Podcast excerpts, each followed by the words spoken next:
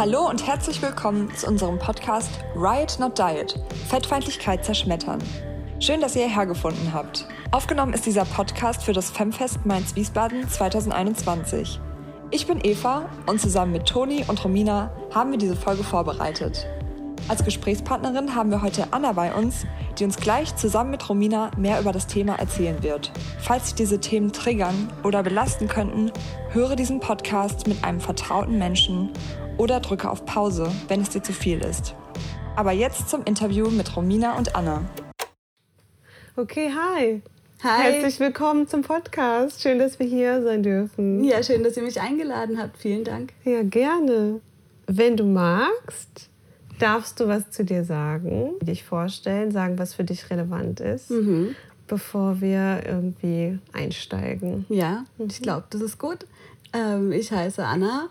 Ich ähm, werde heute über Fettaktivismus und Fat Acceptance sprechen. Das ist ein Thema, was mich letztendlich schon mein ganzes Leben lang begleitet, weil ich war ein dickes Kind und habe deswegen auf unterschiedlichste Arten und Weisen damit und dagegen und dafür kämpfen müssen dürfen.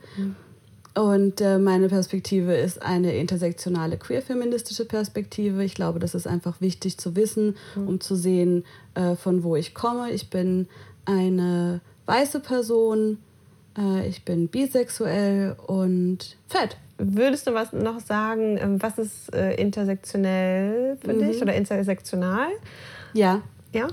Ähm, intersektionaler Feminismus bedeutet für mich Schnittstellen mitdenken und vor allem Mehrfachdiskriminierung sich bewusst machen und sich darüber im Klaren sein, dass Menschen mit verschiedenen Marginalisierungen von verschiedenen Problemen betroffen sind und äh, dementsprechend eine privilegierte weiße feministische Perspektive nie alle Lebensrealitäten abbilden kann und äh, wir lernen müssen, da mehr zuzuhören. Und ohne Intersektionalität ist es eben auch kein Feminismus, sondern nur Diskriminierung auf andere Art. Und du hast gesagt queer. Was, was würdest du sagen oder was verstehst du unter queer? Oh, hm. Hm. Naja, im Prinzip alles, weil ich, ich kenne ja nur queer. Also ich meine, ich gehöre auch zu den Menschen, für die es schwierig ist zu verstehen, dass man nur an einem Geschlecht interessiert sein kann, was natürlich meine Perspektive auf alles ändert, weil meine Welt sieht dann halt so aus und dann stoße ich immer wieder an Heteronormativität und muss feststellen, dass die Welt eben nicht so ist, was aber für mich wenig intuitiv ist und was natürlich dann zu so einer permanenten Störung letztendlich auch führt, die dann meine Perspektive beeinflusst und das ist natürlich mehr als nur queeres Begehren, sondern das ist schon auch queere Perspektive, die sämtliche Lebensrealität beeinflusst und verändert. Und hast du das Gefühl, dass das äh, von deinem Außen verstanden wird oder weißt du, in deinem Alltag, in dem, wie du irgendwie, ja, wie du lebst, was du machst? Ähm, teils, teils. Ich würde sagen, ich merke schon den Unterschied, wenn ich mit anderen queeren Menschen rede, dass da ein anderes intuitives Verständnis füreinander herrscht. Was aber nicht heißt, dass ich nicht auch äh, heterosexuelle Menschen kenne, mit denen ich äh, total gut klarkomme und die mich lieben und sich für meine Perspektive interessieren und deswegen da auch sich, sich engagieren und ihr Bestes tun, um da bei mir zu sein letztendlich. Aber natürlich kenne ich den Unterschied zu, ich rede mit jemandem, die der da ein ganz intuitives Verständnis von hat, weil die Erfahrung eine ähnlichere ist.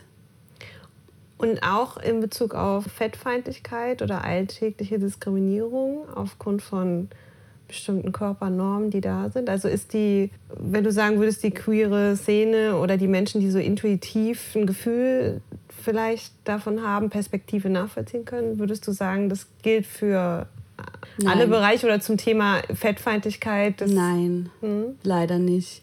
Leider gibt es auch ähm, in queeren Kontexten extrem viel Körpernormierung und äh, Schönheitsideale. Und da ist ein Hinterfragen von, woher kommt das und was sind meine Sehgewohnheiten, ist leider nicht was, was ich voraussetzen kann oder wovon ich ausgehen kann. Im Gegenteil, die Erfahrung ist schon auch, dass man da vor den Kopf gestoßen werden kann. Von, ja, also du, du bist nicht so mein Typ. mhm. Was meinst du damit, Typ dünn oder?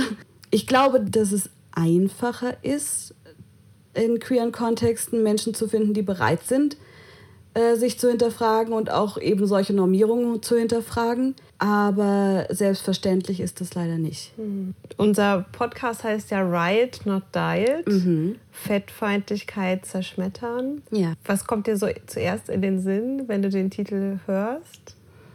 Ja, als erstes kommt mir da in den Sinn, ich darf essen, was ich möchte. Weil, also ich meine, natürlich, wenn wir über Diet reden, ist, ist Essen die erste Assoziation Mhm. und damit eben auch das äh, be- und verurteilt werden beim Essen.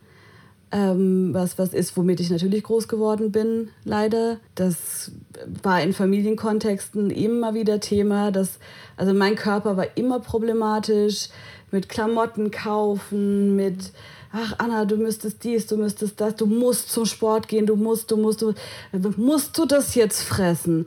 Ähm, so, also auch harte Aussagen in familiären Kontexten. Und ähm, ich habe auch die Erfahrung gemacht, dass mh, meine Mutter nicht verstanden, meine Mutter, ich muss dazu sagen, ich komme aus einer dünnen Familie. Das heißt, meine Mutter war ihr Leben lang dünn und Normgröße, mein Stiefvater auch, meine Oma, das sind alles eher schlanke Menschen, bis auf meinen Vater. Und meine Mutter hat nicht verstanden, warum ich dicker werde. Das fing so in der Grundschule an und sie hat immer gesagt, das kann ja nicht sein, du isst ja wie wir auch. Wie kann das sein, dass du immer dicker wirst? Das hätte vielleicht ein Hinweis darauf sein können, dass manche Menschen einfach anders sind als andere Menschen und es normal ist und vollkommen in Ordnung ist, dass mein Körper auf Essen anders reagiert als ihr Körper. Ihre Lösung war allerdings, ja, du, isst heimlich. Bestimmt isst du heimlich. Also wurde ich zur Psychotherapie gebracht, um äh, meine Essstörung zu behandeln. Das hat nicht geholfen, weil ich keine Essstörung hatte. Ich habe dann mit Sicherheit gestörtes Essverhalten entwickelt durch das immer wieder, wie, wie du bist ist falsch, wie du isst ist falsch, du musst es anders machen und musste dann auch in Abnehmkur und insofern habe ich ein extrem gestörtes Verhältnis zu Essen entwickelt. Also auch mit, ich wusste irgendwann mal nicht, wie viel Gramm Fett ein bestimmter Schinken enthält. Da war ich 13 und habe also angefangen zu weinen, weil ich ja jetzt nicht berechnen konnte, wie viel Fett ich da zu mir nehme.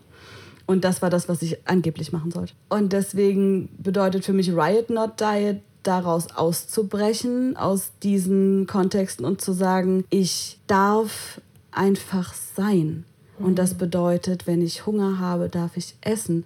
Und wenn ich Lust habe auf Pommes mit Mayo, dann hat das keine moralische Konnotation oder irgendwas in der Richtung, sondern es ist einfach, ich habe Bock auf Pommes mit Mayo und das ist okay.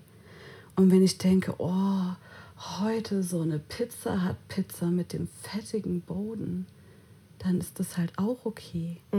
Und ich schulde niemandem ein Essverhalten, was von irgendwem als gut angesehen wird. Und es bedeutet für mich halt auch Ausbrechen aus gutem Essen, schlechtem Essen. Dieses ganze äh, Moralisieren von Essen ist so problematisch, weil meiner Meinung nach verlieren wir dadurch den Bezug zu eigentlich unseren Körpern und wir verlieren den Bezug dazu, was wir brauchen. Und dann ist es für mich immer schwierig, wenn Leute sagen, ja, aber die Gesundheit, die Gesundheit. Klingt es für dich besonders gesund, wenn ich jedes Mal, wenn ich etwas esse, hinterfrage, was und wie und wie viel und genau und ist es richtig zubereitet und was ist mit gehärteten Fetten und das klingt für mich halt auch nicht so richtig sinnvoll. Und ich schulde auch niemandem Gesundheit und überhaupt diese ganze Gesundheitsdiskussion, aber da kommen wir vielleicht später noch dazu, ist ja zutiefst äh, auch behindertenfeindlich, weil immer wieder die Gesundheit, die Gesundheit, ja, und wenn ich nie gesund bin in meinem ganzen Leben, bin ich dann wertlos. Was versuchst du mir denn zu sagen? Ja, und ist nicht dahinter auch so eine total große Industrie? Mm, Das Also sowieso, ja. so eine Abnehmindustrie, eine Fitnessindustrie. Lebensmittelindustrie. Ja. Je mehr verschiedene Diäten ich dir sagen kann, dass die richtigen wären. Ich meine, ich bin, ich bin über 30. Ich habe erlebt und gelebt, Fett ist das absolut Böse. Du darfst kein Fett essen. Wir sind jetzt bei Kohlenhydrate sind das absolut personifizierte Böse. Das darfst du auf keinen Fall essen, aber Fett ist vollkommen in Ordnung. Also, aber nur das richtige Fett. Nee, weil, weil Fett in Fleisch ist auch, ja, also wegen Protein. Also, mm, ich meine, wo, wo kommen wir denn da hin? Natürlich. Und je mehr ich Leuten das erzähle, desto mehr verschiedene Produkte kann ich verkaufen. Ich kann natürlich dann sagen, du musst den Leitkäse essen, weil die Proteine sind gut, aber das Fett ist böse. Aber, oh, und ja, aber Zucker ist sowieso böse und dann musst du halt die andere Limo noch kaufen. Natürlich, so, so verdienst du Geld. Und je öfter du den Trend änderst, desto häufiger kannst du neue Produkte auch auf den Markt bringen. Und je mehr du Fettsein dämonifizierst und, und sagst, das, also das darfst du auf keinen Fall sein. Das ist das Schlimmste, wenn du fett bist. Also mm, lieber ne, lieber sterben und so. Solange der Druck gleich bleibt, mhm. ist natürlich auch das Bedürfnis nach mehr Produkten und mehr Informationen dazu, und Büchern und allem ist natürlich riesig und bleibt auch riesengroß. Ja, und ist das nicht auch eine prinzipielle Beschäftigung? Also ich glaube, jeder Mensch beschäftigt sich damit im Prinzip. So, was esse ich, wie viel Sport mache ich, wie sehe ich aus, wie will ja. ich aussehen, äh, was beinhaltet, also was, das ist ja auch ein, also hat was mit einem Lebensstil auch zu tun. Ja, ja, genau. Und was sagt das irgendwie über mich aus? Ja. Und äh, manchmal ist es auch so, finde ich gerade im so Kindheitsalter, vielleicht auch Jugendalter, aber jetzt auch, dass man ja so ein bisschen nach links und rechts guckt und schaut irgendwie so ein bisschen, ja. vielleicht äh, nicht Gruppenzwang, aber weißt du, wie ich meine, Natürlich. dass man schon irgendwie, ah ja, ja. okay ähm, wir sind soziale Wesen. Natürlich ja. orientieren wir uns auch an anderen und sind darauf auch angewiesen. Wir, wir brauchen andere Menschen und das ist ja auch ganz normal. Und natürlich kann das dann auch dazu führen, dass da in den sozialen Kontexten entsteht natürlich auch Druck, weil wir brauchen andere Menschen zum Überleben, also muss ich irgendwie bei anderen Menschen auch gut ankommen. Und wenn mir lange genug vermittelt wird, dass andere mich nur mögen können, wenn ich bestimmt aussehe oder mich bestimmt verhalte, dann ähm, natürlich, das fühlt sich dann überlebenswichtig an. Deswegen ist ja, das ist ja auch das, das Riot-Element letztendlich daran ja. zu sagen, ich, ich breche daraus aus und ich suche mir Menschen, bei denen ich einfach sein darf und bei denen ich dann vielleicht Energie habe, um andere Sachen zu machen, wie zum Beispiel Riot, ähm, statt noch, weiß ich nicht, nach der Arbeit drei Stunden mich damit zu beschäftigen, wie muss ich meinen Lebensmitteleinkauf planen, damit ich auf jeden Fall mich an die Diät halte und auf keinen Fall fünf Kilo zunehme, weil mh, hm, so, da, da, wird ja auch so viel Energie frei, da ist ja so viel mhm. mehr möglich, wenn mhm. auf einmal dein Kopf nicht mehr damit beschäftigt ist, sich an irgendwelche Regeln zu halten, die letztendlich überhaupt keine Bewandtnis haben müssen. Aber das ist ja auch ein, ein mega Schritt oder auch eine Entwicklung, vielleicht mhm. äh, auch eine persönliche Entwicklung vielleicht bei dir. Ja. Von sich äh, damit zu beschäftigen, was soll ich essen, was gibt es da drin, wie sehe ich aus und ja. was ist irgendwie richtig oder mit einem bestimmten Körperbild, das suggeriert wird, das okay ist und erstrebenswert ist. Und die Selbstabwertung und so, ja. Und hinzukommen zu, nö, ja. mache ich nicht. Und eigentlich gibt es hier andere Probleme. Und ähm, wie bist du da hingekommen? Ja, das war ein langer Prozess. also, ähm, ich glaube, dass ein Vorteil, den ich hatte, Vorteil und Nachteil, aber in dem Fall Vorteil, ist, dass ich mit normiert funktionierenden Menschen groß geworden bin. Meine Mutter hatte solche Themen nicht, sondern die fand ihren Körper einfach okay. Das heißt, ich hatte da ein Vorbild, was Beziehung zum eigenen Körper angeht, was zwar nicht für mich funktioniert hat, weil ich da nicht reingepasst habe, aber trotzdem hat es mir jemand vorgelebt. Und ich glaube, dass das ein Stück weit geholfen hat. Aber ich glaube, es ist auch ein bisschen so dieser grundsätzlich rebellische Geist von, nö, nö, nur weil ihr das sagt, heißt das noch lange nicht, dass ich. Also ich glaube, dass da so eine, so eine gewisse Trotzigkeit mit dazu gehört auch. Aber auf, auf der vielleicht traurigen Seite auch, auch einfach Erschöpfung. Also das hat auch mit Aufgeben zu tun. Das hat auch damit zu tun zu sagen, ich, ich kann mich damit nicht mehr beschäftigen. Und ich glaube, dann sind es die kleinen Momente, wo die Kraft nicht reicht, um sich damit zu beschäftigen, in denen dann Raum auf einmal entsteht, zu merken, oh, vielleicht, vielleicht muss ich mich auch damit gar nicht beschäftigen. Und mh, mm, ich glaube, ein Stück weit ist es natürlich gegen die Gedanken ankämpfen, die immer wieder kommen mit, bin ich richtig so und oh, ey, guck dich mal an und wie kann dich jemand attraktiv finden so. Natürlich kommt sowas immer wieder, weil wir kriegen das ja auch ständig immer wieder vermittelt. Aber es hat auch, auch mit Loslassen und Aufgeben zu tun und zu sagen, vielleicht muss ich das nicht, vielleicht brauche ich das nicht. Und zu merken, wie viel Energie da frei wird, ist, glaube ich, das, was dann Antrieb schafft, um weiterzumachen und zu sagen, oh, vielleicht kann ich da mehr hinterfragen. Und ähm, für mich war aber ganz wichtig Internet und Social Media, mhm. weil auf einmal ein, eine Vielfalt möglich war von, von Dingen, die ich mir, von Menschen, die ich mir angucken konnte, die aussehen wie ich oder anders aussehen als ich, aber zumindest nicht so aussehen wie das, was mir immer und immer wieder in den Hals runtergeschoben wird. Und das hat ganz viel losgetreten und ich habe dann auch angefangen, bewusst mir jeden Tag immer wieder Menschen anzugucken, die nicht so aussehen wie das, was ich jeden Tag im Fernsehen oder in Zeitschriften oder auf Werbeplakaten sehe. Und das hat mir, das hat, ich weiß nicht, kann es nicht besser beschreiben, als irgendwann hat es sich angefühlt, wie als würde sich mein Kopf auch mir, gegen selbst, mir selbst gegenüber entspannen.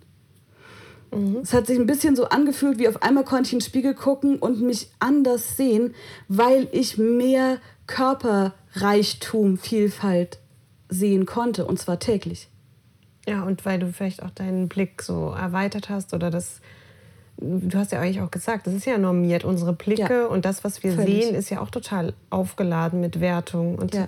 man vergisst das super schnell und denkt gar, gar nicht dran, ja. dass das, was wir sehen und was wir schon binnen einer Sekunde als etwas erkennen, als etwas Attraktives oder nicht Attraktives, als etwas irgendwie Gutes oder nicht Gutes oder irgendwas.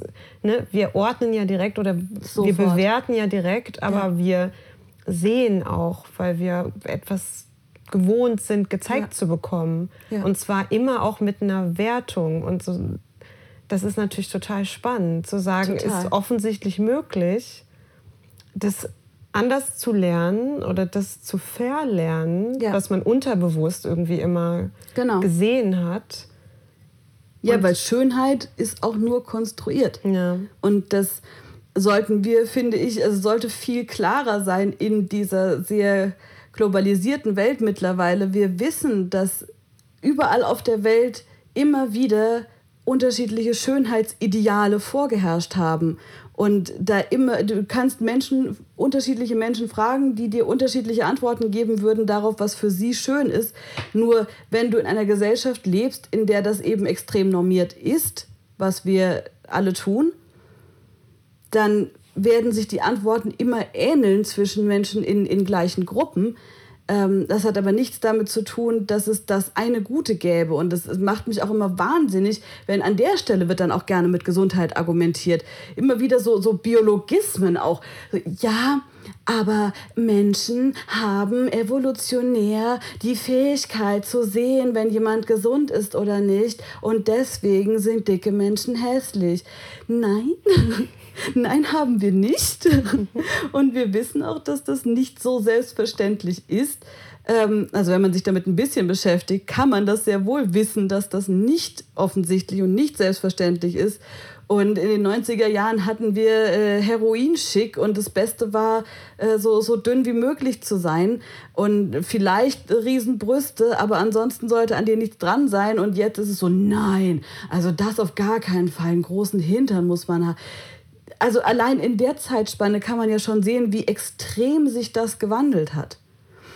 Und deswegen ist diese Idee mit dem, das ist schön oder so, das ist derart konstruiert, dass äh, die, die Relevanz davon, finde ich, auch vollkommen überbewertet ist.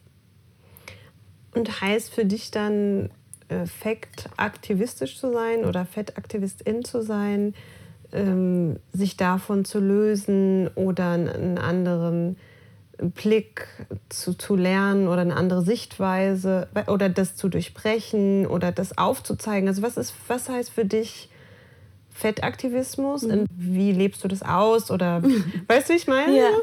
Ähm, ich glaube, also das, das war jetzt ja im Prinzip nur, wie, wie hat es für mich angefangen mit dem Hinterfragen und das aus, dem Ausbrechen.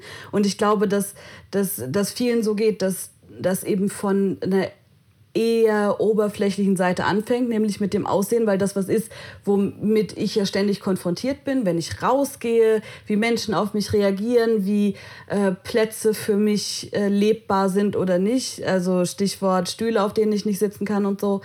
Ähm, aber das ist trotzdem nur die, die völlig oberflächliche Seite davon. Also für mich bedeutet Fettaktivismus von dem Stigma sich zu lösen, was mit Fett und fetten Körpern zu tun hat. Und das ist halt sehr viel mehr als äh, Schönheitsideale durchbrechen. Das bedeutet für mich äh, sehr viel mehr eben auch darauf aufmerksam machen, welche Form von Diskriminierung stattfindet, dass ähm, Fettfeindlichkeit buchstäblich tötet. Also wir haben immer wieder Fälle von fetten Menschen, die zum Arzt gehen, weil sie Beschwerden haben, was im Übrigen nicht selbstverständlich ist, weil häufig Arztbesuche derart abwertend sind für fette Menschen. Also wir kennen das, das ist das Ding, wir kennen das alle. Arztbesuche sind stressig. Zum Arzt gehen bedeutet für die meisten Menschen oh, wird das okay oder wird das nicht okay? Fühle ich mich nachher abgewertet oder wird mir Angst gemacht? Das kennen wir alle. Nur kommt für fette Menschen eben obendrauf. Am Ende ist es wieder, ja, sie sollten abnehmen.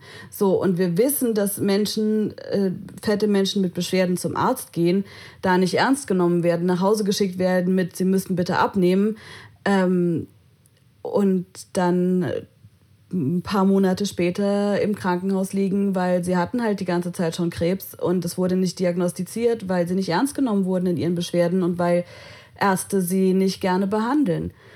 Ähm, und da ist dann, da kommt es dann, natürlich greift das alles zusammen. Natürlich gehören da die Schönheitsideale und so mit rein. Weil der Grund, warum es äh, medizinisches Personal gibt, das äh, fette Menschen ekelhaft findet, hat natürlich auch mit Schönheitsidealen zu tun.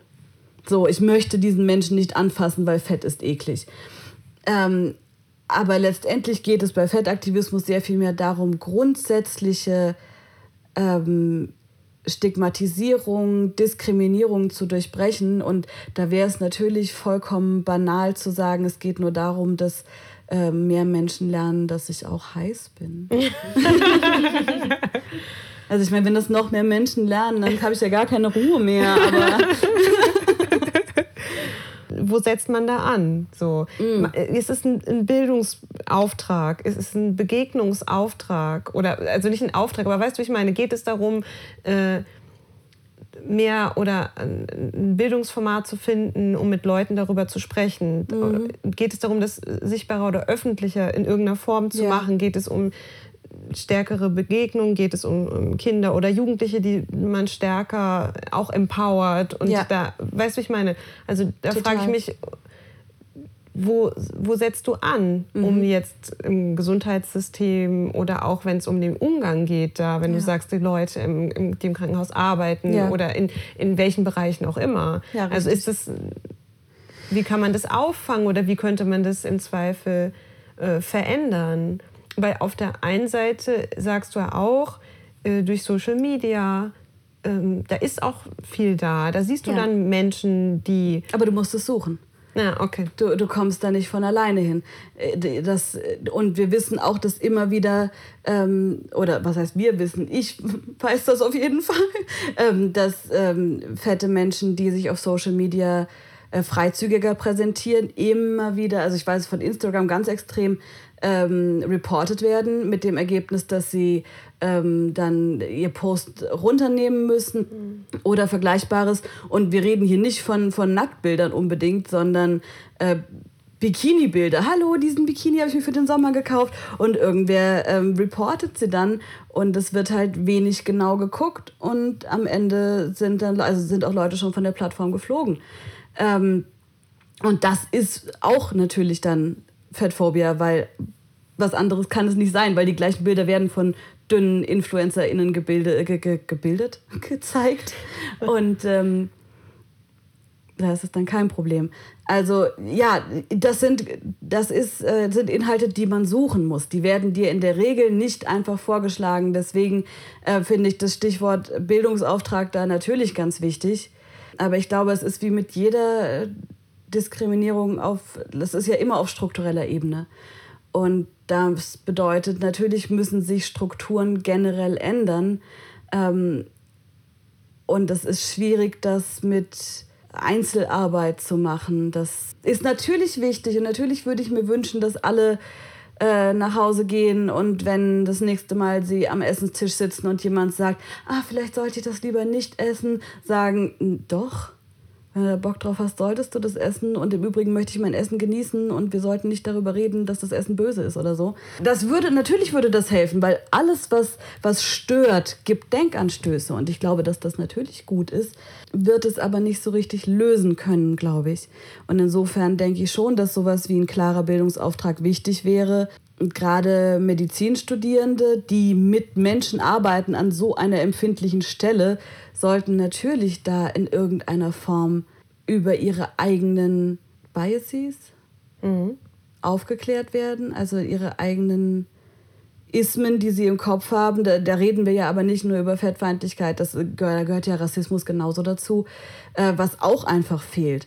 Also überhaupt, dass wir sagen, ein Zweig, der so wichtig ist für Leben und Überleben, wird wenig geschult darin, welche Bilder habe ich im Kopf und wie denke ich über Menschen, ist hochproblematisch. Und da leiden fette Menschen drunter, aber da leiden ähm, Frauen, nicht-binäre, Transmenschen, People of Color, alle Menschen, die in irgendeiner Form marginalisiert sind, leiden darunter, weil Ärzte nicht lernen, was in ihren Köpfen vorgeht, was dazu führt, dass sie andere Menschen nicht ernst nehmen.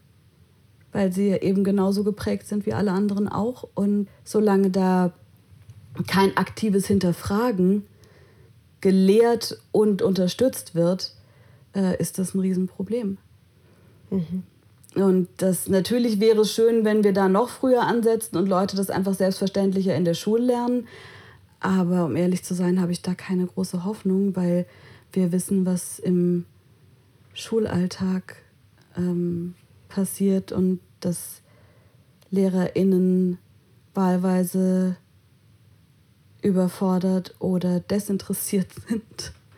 Zumindest sagt das meine Schulerfahrung. Und äh, ich sehe nicht so richtig, dass, dass das realistisch ist. Aber es wäre toll, wenn man mehr Projektwochen einfach hätte zu so einem Thema, mehr so Berührungspunkte schaffen könnte dass es normaler wird, dass es Begegnungen gibt, dass es aufgebrochen wird. Und was hältst du davon, wenn Gewichtsdis Gewichtsdiskriminierung im, äh, im Grundgesetz aufgenommen wird? Also gibt es ja so eine Petition von dem Verein Gesellschaft gegen Gewichtsdiskriminierung um das einfach im Grundgesetz zu, was heißt einfach, so einfach ist es nicht, aber im Grundgesetz zu verankern. Ja. Genauso wenig wie nicht aufgrund von Behinderung oder Geschlecht oder Religion. Herkunft, Religion, mhm. dass man da noch einfügt, auch nicht aufgrund von Gewicht oder ich wüsste nicht, ich glaube, das Wort würde genommen werden, aber mhm äh, das ist ja eigentlich was total Strukturelles dann, weil es ja gesetzlich erstmal ist. Und es hätte so einen Anspruch auch. Also man hat dann ja. auch einen Anspruch und man kann sich da auf eine andere Weise vielleicht wehren. Aber ist das mhm. für dich sozusagen, wäre das, ist es ein guter Punkt? Ähm, naja, alternativ könnten wir natürlich auch Fett sein äh, als Religion erklären. das äh, wäre die Alternative. Ja, ich habe da so, so zwei Herzen, weil auf der einen Seite finde ich, wäre das ein guter Schritt. Ich glaube, das wäre hilfreich weil wir was hätten, worauf wir deuten können und weil damit eben auch quasi offiziell verankert wäre, dass diese Diskriminierung stattfindet, weil es ja immer noch so ist, dass viele Menschen das überhaupt nicht akzeptieren, weil sie sagen, ja, nee, das ist ja, das ist ja temporär. Das, du könntest ja abnehmen. Mhm. Also ich diskriminiere dich nicht, weil das ist ja völlig veränderbar. Das sagen wir jetzt zum Beispiel nicht, wenn, ich meine, ich kann auch meine Religion wechseln, theoretisch, aber das ist halt nicht der Punkt. Ja. Und wie ich am Anfang erzählt habe, nicht, dass das, dass das wichtig ist, weil das, das sollte keine Rolle spielen. Aber es ist natürlich so, dass einfach Menschen unterschiedliche Körper haben, die unterschiedlich funktionieren und unterschiedlich aussehen. Und es ist, gibt keine, erwiesenermaßen, keine Diät, die erfolgreich ist. 95 Prozent aller Diäten nachweislich scheitern. Also müssen wir davon ausgehen, dass manche Menschen einfach fett sind und das auch völlig in Ordnung ist. Und insofern, glaube ich, wäre das schon ein guter Schritt, das ins Grundgesetz zu verankern und zu sagen, ja, das ist eine offiziell anerkannte Diskriminierungsform und ich kann darauf zeigen, wenn jemand sagt, ja, nee, es ist ja gar nicht echt. Auf der anderen Seite habe ich natürlich Angst, dass das äh, dann Symbolpolitik ist und nichts passiert. Und gerade wenn wir darüber reden, ich meine, wem hilft es, dass im Grundgesetz steht, aufgrund von Religion darf nicht diskriminiert werden, aber Frauen, die sich entscheiden, Kopftuch zu tragen, werden sehr wohl diskriminiert. Und selbst wenn sie das nicht offiziell, also wenn das nicht offiziell passiert, passiert es ja trotzdem. Es, und ich denke, dass das das Gleiche wäre mit fetten Menschen, dass am Ende wird mir halt nicht gesagt, dass man mich für den Job nicht geeignet hält, weil ich, weil man denkt, ich wäre körperlich nicht in der Lage dazu, sondern es wird halt irgendein anderer Grund erfunden. Ich habe Angst, dass das Symbolpolitik ist. Gleichzeitig, solange wir nicht davon ausgehen, dass das alle Probleme löst, bin ich, bin ich definitiv dafür. Klar. Mhm. Klar soll das ins Grundgesetz. Also ich, ich sehe nicht, dass es schaden könnte. Eben haben wir äh, über das Grundgesetz gesprochen und die Möglichkeit, dass da dann steht, keine Diskriminierung aufgrund von Gewicht mhm. zum Beispiel. Und du hast gesagt, ah ja, den Schritt kann man schon gehen, aber nicht, wenn man zu viel erwartet. Nicht, wenn man glaubt, das ist es jetzt. Genau. Und damit haben wir das Thema Fettfeindlichkeit oder gelöst. Diskriminierung aufgrund von Gewicht äh, ist damit irgendwie gelöst. Genau. Und, ähm, ja, weil es geht um konkrete Alltagssituationen, ja. die dadurch ja nicht gelöst werden, dass es im Grundgesetz steht, dass ich nicht diskriminiert werden darf. Das heißt, ähm, genau, das, das heißt, ich könnte potenziell einklagen, wenn ich weiß, ich habe eine Arbeitsstelle oder so nicht bekommen, weil jemand mich für zu dick hält oder so. Aber die ganzen Situationen wie, ähm, ich war mal bei einem Date und das war ganz nett. Ähm, und wir saßen äh, in einem Dönerladen oder vor einem Dönerladen. Und die Stühle hatten Armlehnen aus Metall, die so eng waren, dass ich da eigentlich nicht so richtig reingepasst habe. Und jetzt müssen wir dazu sagen, weil das ist ja ein Podcast, das heißt, Leute sehen mich nicht.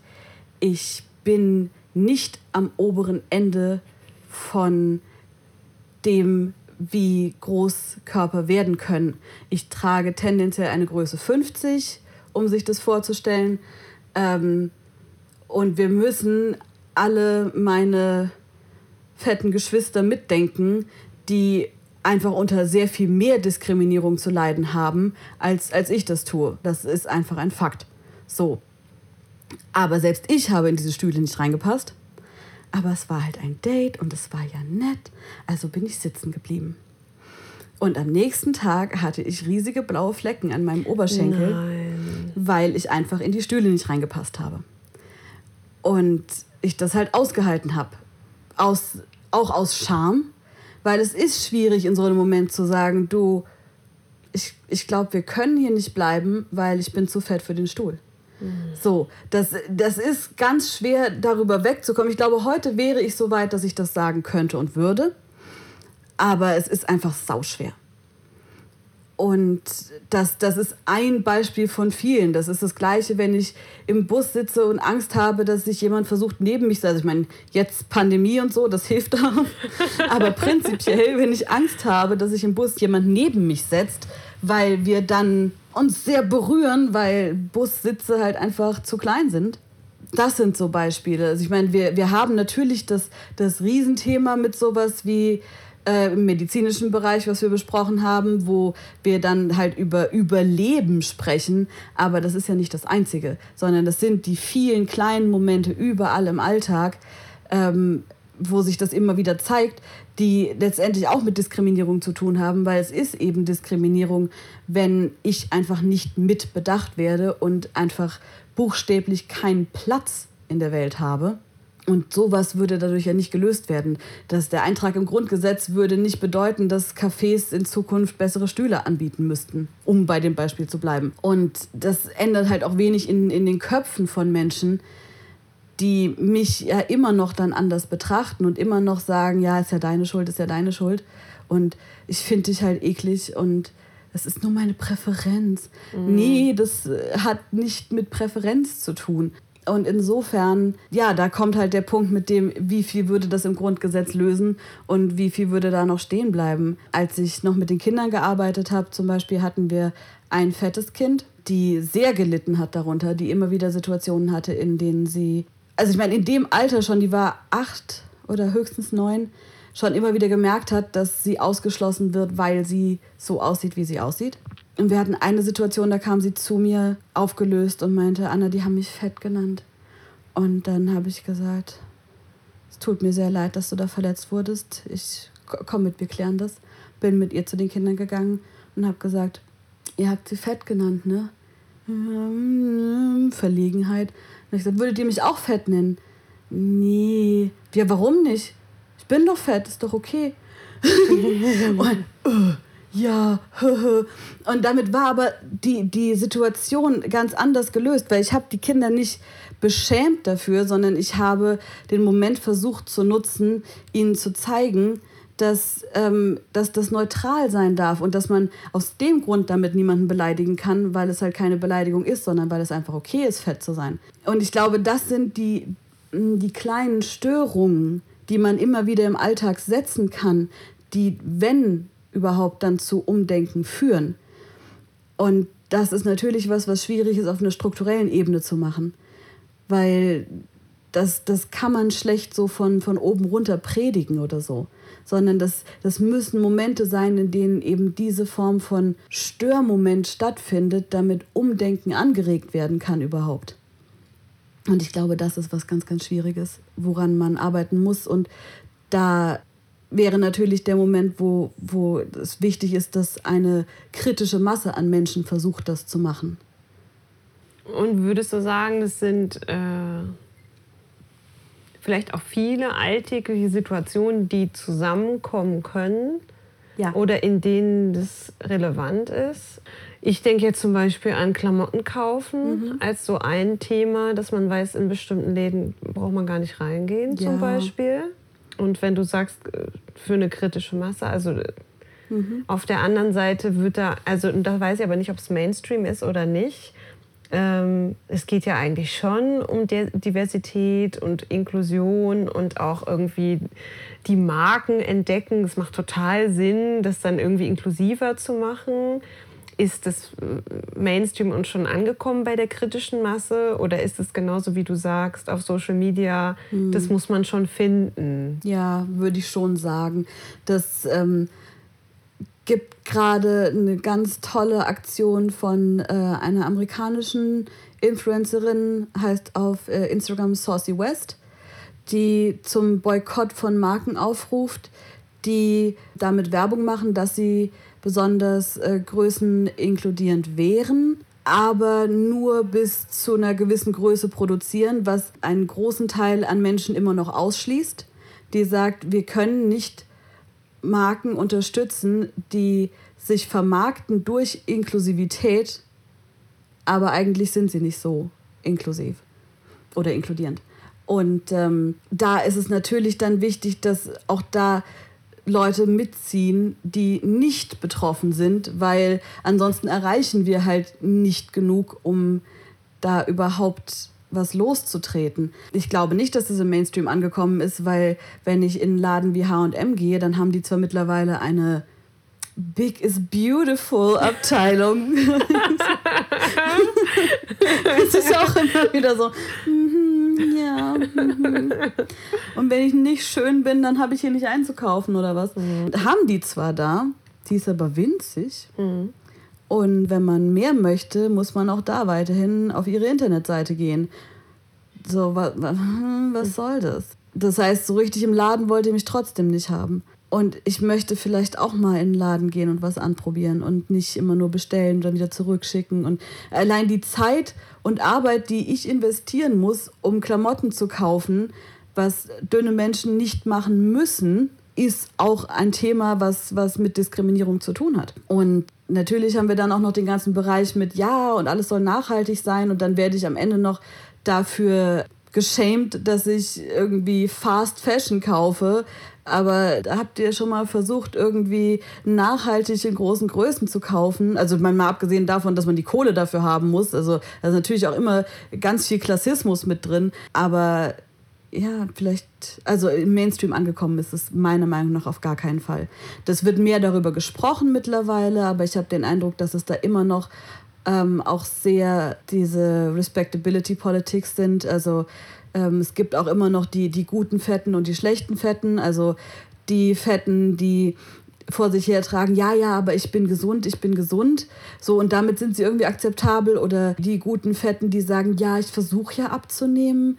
So, was dann alles immer anerkannter ist. Und dann ist auch okay, wenn für die was getan wird. Aber wenn ich mich da hinsetze und sage, ja, aber ich finde mich okay, so wie ich bin, ist dann immer so, ja, aber solltest du gar nicht. Ich finde nicht, dass, das, dass wir da im, im Mainstream angekommen sind mit Klamotten oder irgendwie auch, auch auf anderer Ebene. Das ist noch nicht so weit sind wir nicht, nee. Obwohl natürlich irgendwie das Wort so Body Positivity und so, mm. das gibt es ja jetzt schon, also das ist schon Mainstream, würde ich sagen. Mm. Also wenn, äh, wenn die großen Marken jetzt auf jeden Fall auf divers machen, unterschiedliche Models, unterschiedliche Größen, natürlich wie du sagst, ähm, das hört irgendwo auf. Ja. Und es, es gilt der Vermarktung und irgendwie was dann im Package ist, ist vielleicht dann auch nochmal was anderes. Äh, wie stehst du zum Thema oder zum Begriff Body Positivity und dem, was vielleicht auch damit, also es ist ja schon auch ordentlich getrendet ja. und ist aber fast schon wieder auch was, oder prinzipiell vielleicht auch was, womit man sich schon wieder auch mal kritisch auseinandergesetzt hat. Oh, das ist komplett hat. lächerlich mittlerweile. Es ist einfach, oh, Body Positivity. Also erstens, erstens geht es nicht um, um, um positiv weil wir, wir können, also ich meine, Neutralität wäre absolut das Ziel. Wir brauchen keine Positivity, weil das kann auch in komplett toxische Positivity äh, ausarten und also ich habe sowieso Probleme mit Positivity. Aber egal. das ist nicht der Punkt jetzt. Ähm, Body Positivity ist nur Mainstream geworden, weil es von dünnen, weißen Influencerinnen äh, übernommen wurde, die sich hinsetzen und sagen, ja, wenn ich mich von überbeuge, dann habe ich Röllchen am Bauch und das ist auch okay. Ja, toll. Hm, wenn ich gerade stehe, habe ich Röllchen am Bauch. Also Rollen, haha. So, äh, Body Positivity ist für mich vollkommen sinnentleert mittlerweile. Das war mal Teil einer, einer radikalen Bewegung und auch ausgehend natürlich, wie das meiste, von, von vor allem schwarzen Frauen auch. Ähm, und mittlerweile, wenn man danach sucht, findet man nur dünne, weiße Cis-Frauen, die sich hinstellen und sagen, ja, also ich fühle mich gut in meinem Körper. Ja, natürlich fühlst du dich gut in deinem Körper, weil du bist halt auch vollkommen oh, normiert, passend für alles. Nee, bin ich nicht, weil guck mal, da habe ich Zellulite. Ja, und du, du hast Probleme wegen deiner Zellulite, du gehst zum Arzt und der Arzt nimmt dich nicht ernst, weil du Zellulite hast. Du findest keine Klamotten, wenn du in den Laden gehst, weil du Zellulite hast. Willst du mir das ernsthaft erzählen, dass das vergleichbar wäre?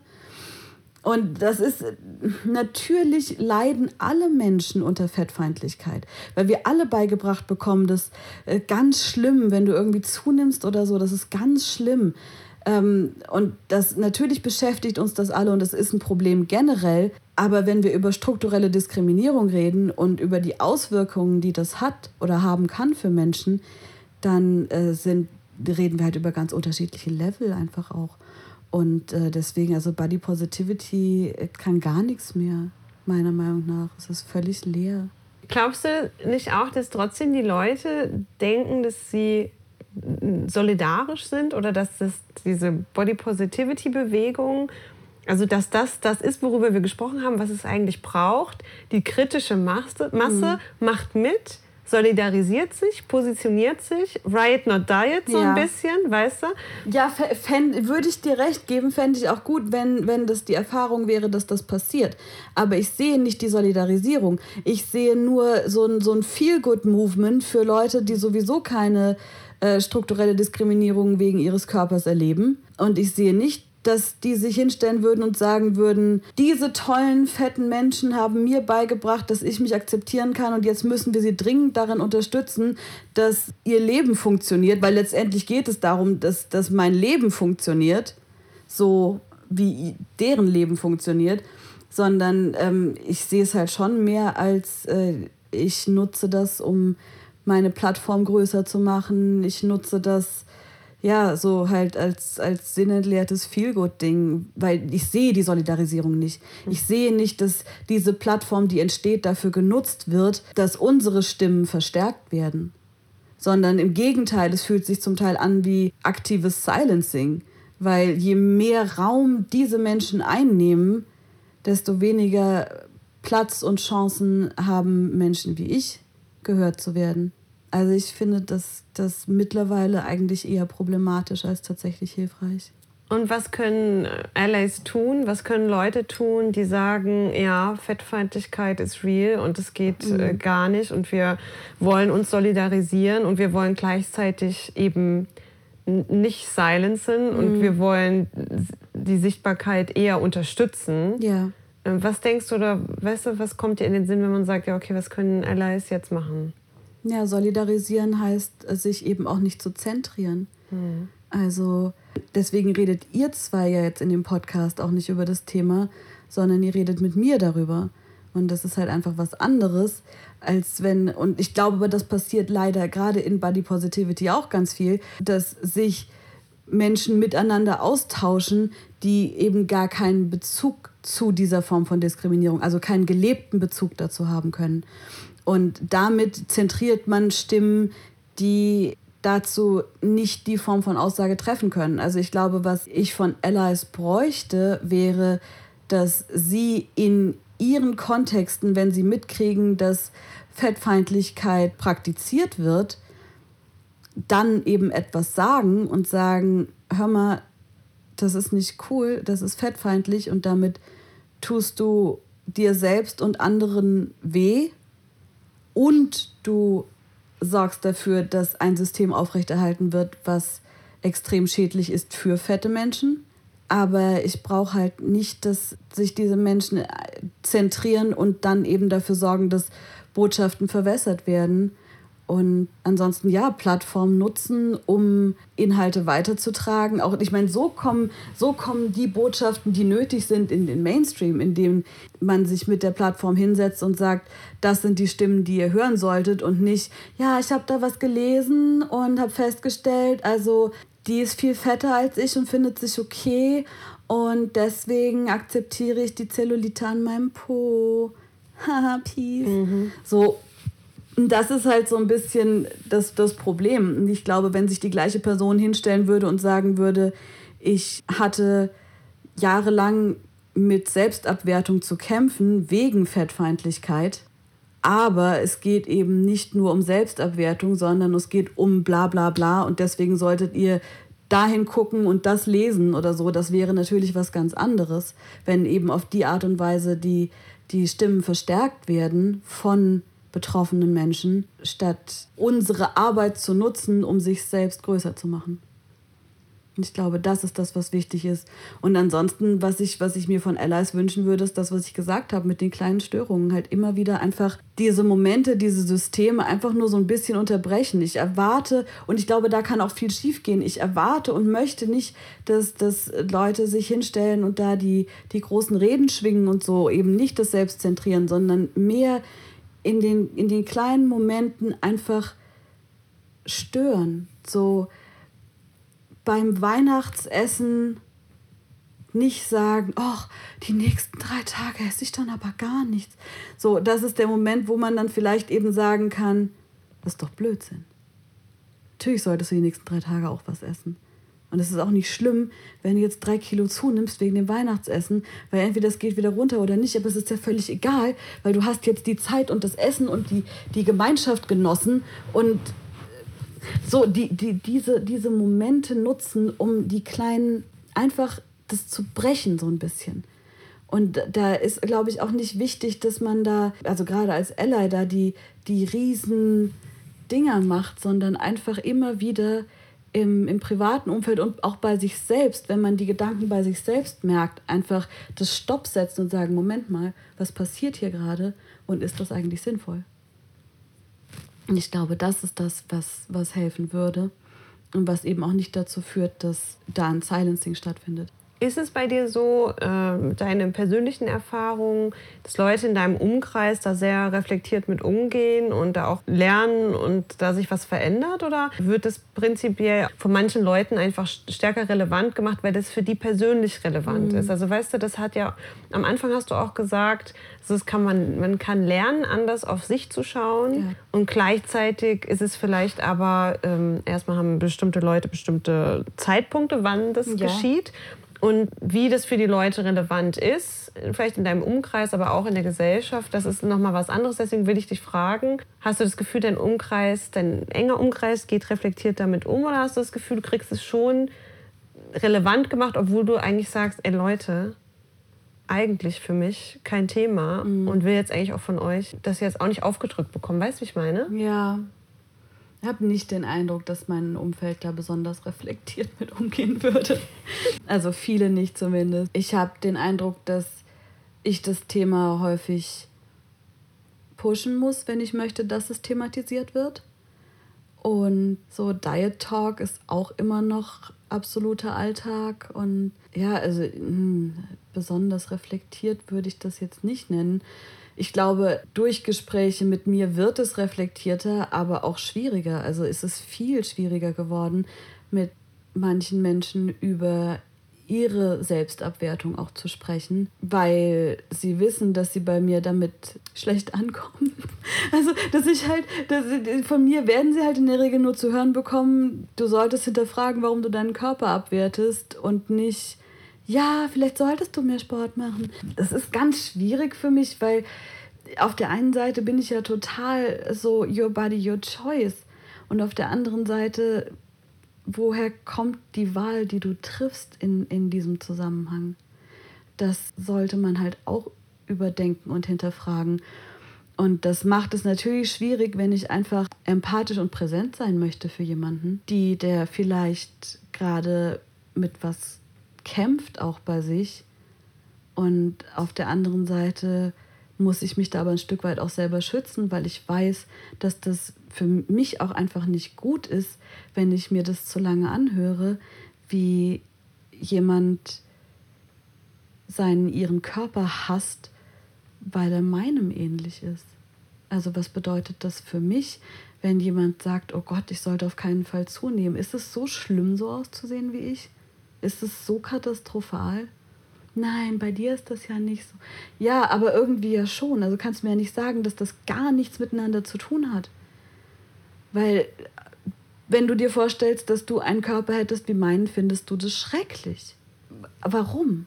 Warum kann, kann mein Körper, also warum könnte dein Körper nicht auch schön sein, wenn er so ist wie meiner? Und das finde ich, ähm, finde ich ganz schwierig, damit umzugehen, wie ich da Menschen unterstützen kann und gleichzeitig mich schützen kann. Und ja, also reflektierter Umgang im Umfeld ist, ja, bestimmt findet da mittlerweile eine gewisse Reflexion statt, aber nicht, nicht immer auf einem Level, dass es wirklich gut wäre. Nochmal zurück zu unserem Titel Fettfeindlichkeit zerschmettern. Was denkst du denn, wie denkst du denn, lässt sich Fettfeindlichkeit zerschmettern? Im eigenen Kopf fängt es auf jeden Fall an. Aber wir hatten ja darüber gesprochen, dass es eben strukturelle Dimensionen hat. Insofern würde ich sagen, dass so Sachen wie es muss ins Grundgesetz oder so, hm, das ist bestimmt auch hilfreich, um da ein klares Zeichen zu setzen. Und es macht es auch, glaube ich, einfacher, über manche Sachen zu sprechen, weil man darauf verweisen kann. Ja, also ich glaube, von jede Person im eigenen Kopf bis hin zu eben solche strukturellen Entscheidungen. Ich glaube, nur so kommt man an einen Punkt, dass das tatsächlich nachhaltig zerstört wird. Also ich glaube, es ist von, von ganz klein und individuell bis ganz groß, weil das ist bei äh, strukturellen Problemen und Diskriminierungen einfach so. Das ist auf allen Ebenen, ob man möchte oder nicht. Und ja, dazu gehört es, dass genau sowas passiert, wie jetzt gerade Plattformen geschaffen werden, mehr Gespräche darüber stattfinden, ähm, es mehr in den Köpfen von Menschen ist. Und gleichzeitig muss natürlich da auch auf einer weitreichenderen Ebene was passieren. Ähm, um Sichtbarkeit zu schaffen, aber eben auch um klare Verhältnisse zu schaffen. Und da, äh, ja, es wird nicht reichen, dass das alle Menschen bei sich machen, aber ohne dass es die Menschen bei sich machen, geht es auf gar keinen Fall. Ich wollte dich noch fragen. Eben hast du gesagt, dass es wichtig wäre, in bestimmten Momenten zu stören. Mhm. So eine Normvorstellung oder vielleicht so was alle so Common Kommentare. Sense. So, ja. Genau. Aber äh, was würdest du sagen, wie störst du? Mm. Ich störe durch meine bloße Existenz. Also ich störe, weil, ähm, also ich meine, gerade habe ich meine gemütlichen Hausklamotten an, aber ich störe, indem ich meinen Körper nicht verstecke. Ich störe dadurch, dass ich, ähm, wenn ich rausgehe, mich gerne auffällig anziehe, dass ich ähm, bestenfalls, also natürlich wie immer, nicht jeden Tag, aber ähm, sowas wie meinen Bauch nicht verstecke, was ja für viele Menschen so ein Riesenthema ist, was ich verstehen kann, weil das ist auch absolute Tabuzone, so, oh nein, dicker Bauch. Dass ich da eben körperbetont trage und mich dafür nicht schäme und mich dafür auch nicht klein machen lasse. Was interessanterweise dann aber auch dazu führt, dass Leute mich als die Ausnahme sehen. Also es ist ganz spannend, dass dadurch, dass ich da anders bin als die Erwartung von fetten Menschen, äh, kriege ich viel Komplimente für meine Kleidung, aber ich habe schon auch den Eindruck, dass da so ein ganz starkes Othering auch stattfindet. Dass es so ist, so, ja, es gibt fette Menschen und dann gibt es Anna. Und das ist auch ganz seltsam. Aber ich glaube, also das sind Momente, in denen ich störe. Es ist, wenn Leute mitbekommen, dass ich esse, wie ich essen möchte. Es ist, wenn ähm, irgendwer Essen kommentiert und ich in dem Moment dann sage, nö, sehe ich aber nicht so. Auch ohne da groß in Diskussionen einzusteigen. Also ich glaube, ich, ich störe durch Existieren und mich dafür nicht zu entschuldigen.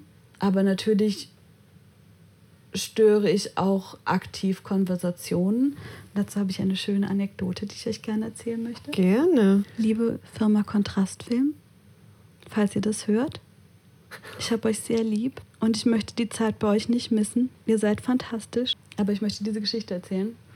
Und zwar habe ich Praktikum gemacht und das war ganz toll und die, äh, ich habe mich so wohl gefühlt und es war klasse. Und ein Mensch, der da arbeitet, hat aufgehört zu rauchen, während ich da war. Und der hat vorher sehr viel geraucht und äh, hat in dem Zusammenhang dann zugenommen. Nicht, nicht viel, aber ich meine, es geht ja vielen Menschen so, die rauchen, dass sie dann ein bisschen zunehmen was wir als neutral sehen sollten, weil Körper verändern sich, aber wird halt nicht als neutral gesehen.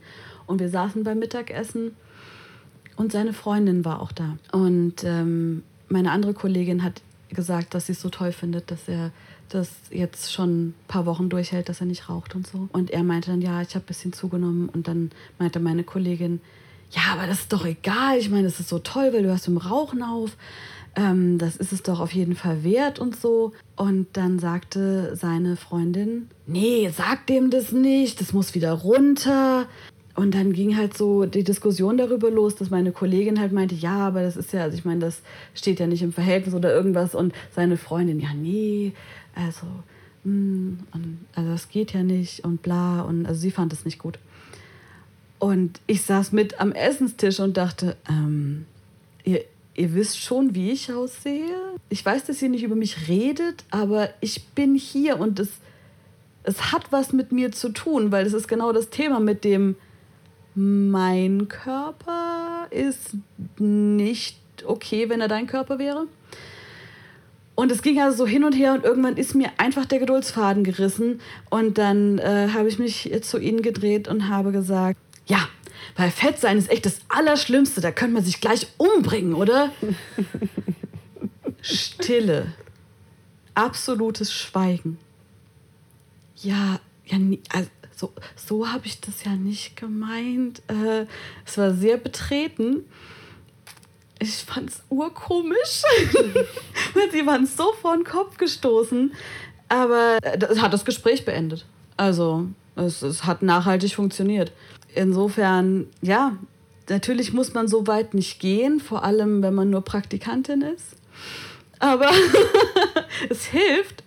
Und es, es stört, es stört sehr.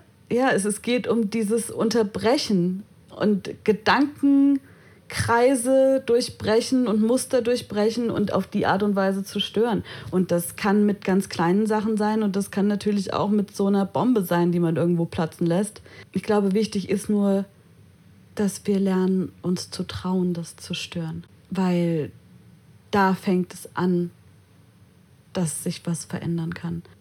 Das endete dann in, einer, in einem extrem unangenehmen Gespräch darüber, dass diese Freundin von ihm ganz lieb versucht hat, ich glaube, sie hat versucht, sich mit mir zu solidarisieren oder empathisch zu sein oder so, aber im Prinzip hat sie mir nur darüber erzählt, wie schwierig es ist, mit ihrer Größe 38 Klamotten zu finden, mhm. weil ähm, Hosen wären immer zu kurz und so. Und, ähm, und ich dachte nur, ich dachte nicht nur, ich habe dann auch gesagt, ja, der Unterschied ist, du probierst zehn Hosen an und ärgerst dich, dass keine passt.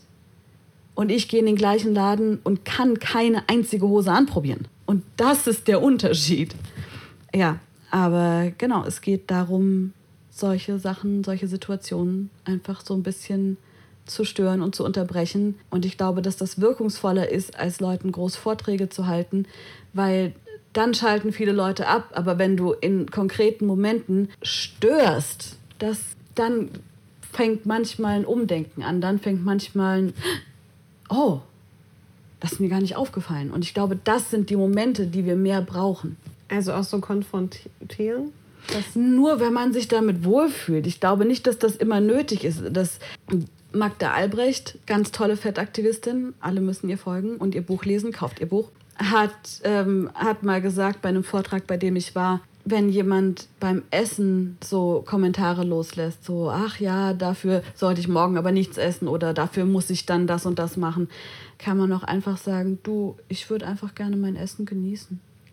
So, und das ist keine harte Konfrontation. Da ist es nicht nötig, jemanden so aus dem Konzept zu bringen. Aber es ist trotzdem ein Moment, der dazu führen kann, dass das Gegenüber denkt, oh ja, ich könnte mein Essen auch einfach genießen. Und ich glaube, dass so, sowas funktioniert auch. Also ich denke nicht, dass harte Konfrontation sein muss, wenn das nicht das richtige Setting dafür ist oder wenn man sich damit einfach nicht wohlfühlt. Aber solche Schritte, solche kleinen, sind, glaube ich, auch vollkommen, vielleicht nicht immer ausreichend, aber auf jeden Fall hilfreich, um da ein Umdenken stattfinden zu lassen oder zumindest anzuregen und die Chance dafür zu bieten. Und ist das nicht aber auch ganz schön anstrengend manchmal für dich mm, im total. Alltag oder prinzipiell, dass du dafür, wofür du dich einsetzt, wenn es darum geht, auch zu stören, das sind ja für dich einfach alltägliche Momente und du bist Klar. ja sozusagen immer im aktiven oder mhm. aktivistischen Mode immer dabei, ein Stück zu stören. Wenn du einfach sagst, äh, da habe ich jetzt auch gar keinen Bock irgendwie, den mhm. Leuten jetzt nochmal, weißt du, wie ich meine? Ist ja. das nicht auch manchmal viel? Klar, weil du, weil du immer davon ausgehen musst, dass eine Diskussion stattfindet. Es ist ja leider nicht immer so, dass du, dass du so einen Moment hast und dann ist gut, sondern es ist dann ja häufig so, dass danach noch irgendwie weiter und weiter und letztendlich wird es ja immer durch eine Verletzung ausgelöst. Es ist ja nicht so, dass, dass ich die Situation suche. Aber in der Regel bedeutet es, wenn ich das nicht mache, dann muss ich halt schlucken. So, weil im Prinzip habe ich nur die Wahl zwischen, ähm, ich gehe in das Gespräch, ich gehe in die Diskussion oder ich muss es halt runterschlucken. Weil die Situation und die Verletzung und das findet ja trotzdem statt. Und ich kann mir dann nur weitere Verletzungen oder potenzielle Verletzungen ersparen, indem ich halt die Klappe halte. Anderes ist natürlich zu versuchen, sich mit Menschen zu umgeben, von denen man weiß, dass sie da ein Bewusstsein für haben und damit anders umgehen. Aber das ist halt nicht selbstverständlich und es ist auch nicht so, dass man das einfach findet. Und häufig habe ich den Eindruck, dass das auch Situationen sind oder Beziehungen sind, die ich dann in der Richtung hergestellt habe dass durch meine Arbeit dann Menschen für mich sicher werden. Und das ist natürlich nicht schön immer. Also ich meine, es ist schön, wenn, wenn es einfach ist und Menschen das schnell annehmen. Ich kann einfach nicht davon ausgehen, dass ich Menschen kennenlerne, die da schon an einem gewissen Punkt sind.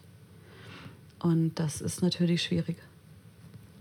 Also kann ich den Modus ausschalten? Nee, weil mein Körper ist immer dabei. Ich würde gerne noch ganz kurz mit dir darüber sprechen. Wir haben ja äh, dir gesagt, ah, schreib mal einen kleinen Steckbrief mhm. und schick mal ein Foto, damit wir das auf Instagram bewerben können, dass wir so einen coolen Podcast mit dir machen. Ja. Und du hast dir dann Gedanken gemacht, welches Bild wählst du aus? Mhm. Ja. Und ich finde das einen ganz spannenden Moment, weil wir da eben drüber gesprochen haben. Fände es schön, wenn du sagst, was du, welche Gedanken du dabei hast, mhm. welches Bild du ja. auswählst und warum. Ja, ähm, für mich ist es so, dass wenn ich über Körperpolitik und in dem Fall eben meinen Körper als politisch, ich meine, alle Körper sind politisch, aber wenn ich es eben so bewusst ähm, nach außen trage, dass es sich für mich komisch anfühlt, wenn mein Körper dann wegdenkbar ist. Dass wenn Menschen mich hören oder mich sehen, weil ich mich schmeichelhaft anziehen würde oder so, sie ignorieren könnten, mit was sie eigentlich konfrontiert sind oder konfrontiert werden sollen. Deswegen habe ich euch zur Auswahl Bilder geschickt, auf denen mein Körper nackt ist, weil das natürlich dann nicht wegzudiskutieren oder wegzudenken ist, sondern das ist das, worüber wir reden. Und das würde sich für mich anfühlen wie eine Form von kognitive Dissonanz, wenn Menschen sich das anhören könnten und einfach konsumieren könnten und nicht sich bewusst machen, über welchen Körper wir hier reden. Und ich habe das Bedürfnis, dass Menschen dann nicht wegschauen können, sondern mich sehen müssen, weil es gibt schon zu wenig Repräsentation von ähm, fetten Menschen. Und dann kann ich nicht an die Öffentlichkeit gehen und sagen, yay, hier Plattform und gleichzeitig wieder unsichtbar gemacht werden. Weil es geht hier eben auch um Sehen und gesehen werden und wahrgenommen werden. Und deswegen war mir das ganz wichtig, dass ihr Bilder von mir habt, die so zur Schau stellend sind, wie sie eben sind. Weil es nicht nur, nur Worte sind, sondern weil in dem Moment eben mein Körper die Rolle spielt. Das ist jetzt vielleicht eine breite Frage, aber was ist deine Utopie? Haha, breite Frage. eine sehr offene Frage. was ist deine Utopie und wie kann eine Gesellschaft sein, wie kann, können wir miteinander als Gesellschaft sein, in der Fettfeindlichkeit, ich will mal hochgreifen, mhm. so, nicht, also so nicht existiert? Ja. Ich glaube, ähm, es ist für mich so ein bisschen ähnlich wie die Gender-Utopie. Natürlich würde ich gerne an einen Punkt kommen, in dem einfach Vielfalt geliebt und zelebriert wird und der konkrete Körper keine inhärente Wertigkeit hat. Also, dass erstmal wir eine Form von Körperneutralität haben und es gibt keinen guten und keinen schlechten Körper, sondern dass wir uns darüber freuen, dass alle unterschiedlich sind. Und das klingt halt furchtbar naiv und weil ich weiß, das ist, da sind wir so weit von weg und das ist so komplex, dass das natürlich würde auch nicht helfen, wenn man sich heute hinstellt und sagt, ja, ich sehe keine Unterschiede. Doch, ich möchte, dass Unterschiede gesehen werden. Aber eben nicht, dass das zur Abwertung führt. So, und natürlich, solange es diese Formen von, von Diskriminierung gibt, hat es keinen Sinn, sich hinzustellen und zu sagen, haha, ich sehe keine Hautfarbe, haha, äh, Geschlecht spielt für mich keine Rolle, weil das, das negiert die, die Diskriminierung, das negiert die Gewalt und das, was stattfindet. Und das hat jetzt spielt es überhaupt keine Rolle und wäre dem nicht zuträglich, sondern wäre eine weitere Form von Gewalt, wenn man sich hinstellen würde und sagen würde, ja, okay, alle Körper sind schön. Aber natürlich wäre die Utopie, dass man da hinkommt, dass ähm, wir uns einfach als, als vielfältig sehen und damit diese Form von Bewertung nicht stattfindet. Und es geht auch nicht darum, in dem Sinne, dass das Schönheitsideal zu ändern, sondern es geht darum, Schönheitsideal als Konzept zu sprengen. Das ist, das ist einfach nicht zuträglich. Wir brauchen das nicht. Und auf der anderen Seite, auf der positiven Seite, würde das uns ja auch so viel mehr eröffnen, wenn wir sagen könnten, ja, ich, ich kann alle möglichen Menschen toll finden, weil wir uns von Schönheitsideal verabschiedet haben, weil ich halt nicht mehr mich hinstelle und sage, Hm, ja, also ich weiß, dass das nicht reflektiert ist, aber so und so muss halt jemand aussehen, der schön ist für mich, sondern wenn wir an den Punkt kämen, dass wir sagen würden, ich sehe deine individuelle Schönheit und das ist nicht davon geprägt, dass mir beigebracht wird, wie jemand auszusehen hätte. Aber das ist ja Utopie, klar. Und bis wir da sind, müssen wir alle ein bisschen stören Mhm. und solidarisieren, Ja. indem wir sichtbar machen und nicht silenzen Genau. und äh, Teil der kritischen Masse sind, Mhm. die irgendwie Riot statt Diet machen. Genau. Das nehmen wir mal mit, oder? Aus dem Podcast auf jeden Fall. Ich meine, es ist ja bald Auftrag. Weihnachten. So, apropos, ist jetzt die, die Jahreszeit, wo wir wieder viel über Essen reden und dann, dann ist das neue Jahr und dann geht es wieder los mit die beste Diät, um die Weihnachtssspeckröllchen loszuwerden. Äh, Also ich glaube, nee, gerade weil, wenn der Podcast rauskommt, es November ist und wir kommen in die quasi die Genussjahreszeit, wäre das vielleicht ideal, um anzufangen zu sagen, fuck it, ich genieße jetzt und es ist mir egal. Und ich bin laut darüber, dass es egal ist. Und insofern, ja, frohe Weihnachten. Herzlichen Dank für deine Zeit, die du dir genommen hast. Danke für den schönen Podcast. Ja, vielen Dank, es war sehr schön mit euch. Wir haben uns sehr gefreut, dass wir hier, ähm, das können wir vielleicht noch sagen, bei dir sitzen und du auch ein bisschen aufgepackten Kisten und Ja. dass du es für uns trotzdem möglich gemacht hast. Ja, es war sehr schön und sehr gemütlich.